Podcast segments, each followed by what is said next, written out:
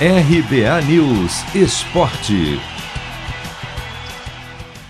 Gol no último minuto salva o Flamengo da derrota no jogo de ida da semifinal da Copa do Brasil. Ontem em Curitiba, o rubro-negro perdia para o Atlético Paranaense de virada por 2 a 1 até os acréscimos do segundo tempo, quando Pedro marcou de pênalti e definiu o placar de 2 a 2. Com isso, o vencedor semana que vem na volta vai para a final e novo empate levará a decisão para os pênaltis. A partida teve emoção de sobra, mas não chegou a ser um grande espetáculo. O Atlético, em alguns momentos, segurava os ataques para não se expor demais, enquanto sem a Rascaeta, o Flamengo mostrou uma certa dificuldade para trabalhar a bola no meio. O técnico Renato Gaúcho, porém, elogiou o time e disse que a grama sintética da Arena da Baixada dificultou a vida da equipe. No momento se enfrenta uma equipe que está acostumada com o campo, é lógico, a bola fica muito viva na grama sintética. E essa grama ela é bem diferente da grama do, do, do Palmeiras, é bem diferente da grama do, do, do Corinthians. Então hoje a gente já sabia das dificuldades. Ontem nós conversamos no treino, hoje nós conversamos na pré-eleição que nós íamos ter essa dificuldade, mas mesmo assim a minha equipe arriscou o tempo todo, saindo, jogando.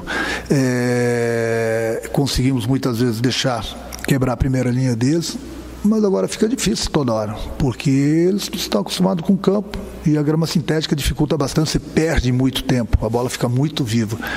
Então essa, sem dúvida alguma, foi a nossa maior dificuldade hoje. Sobre o lance que decidiu a partida, é claro que uma penalidade no último minuto gera polêmica, ainda mais por ela ter sido marcada com o auxílio do VAR após Fasson acertar o rosto de Rodrigo Caio. O Furacão reclamou demais Porém, até Renato Gaúcho mostrou uma certa irritação. Não com o que aconteceu ontem, mas porque o Flamengo já tinha reclamado bastante no fim de semana de um pênalti não marcado a favor dele, sobre Vitinho, contra o Cuiabá, num lance parecido. Não pode cada jogo ser uma regra. Lá no Maracanã não foi e aqui foi. O lance foi parecido. Então é por isso que eu falo que o VAR apita o jogo. O VAR tem que fazer o que aconteceu hoje. Chama o árbitro e deixa o árbitro tomar decisão. O árbitro é, é, é, é, o que manda no jogo. O VAR não pode mandar no jogo.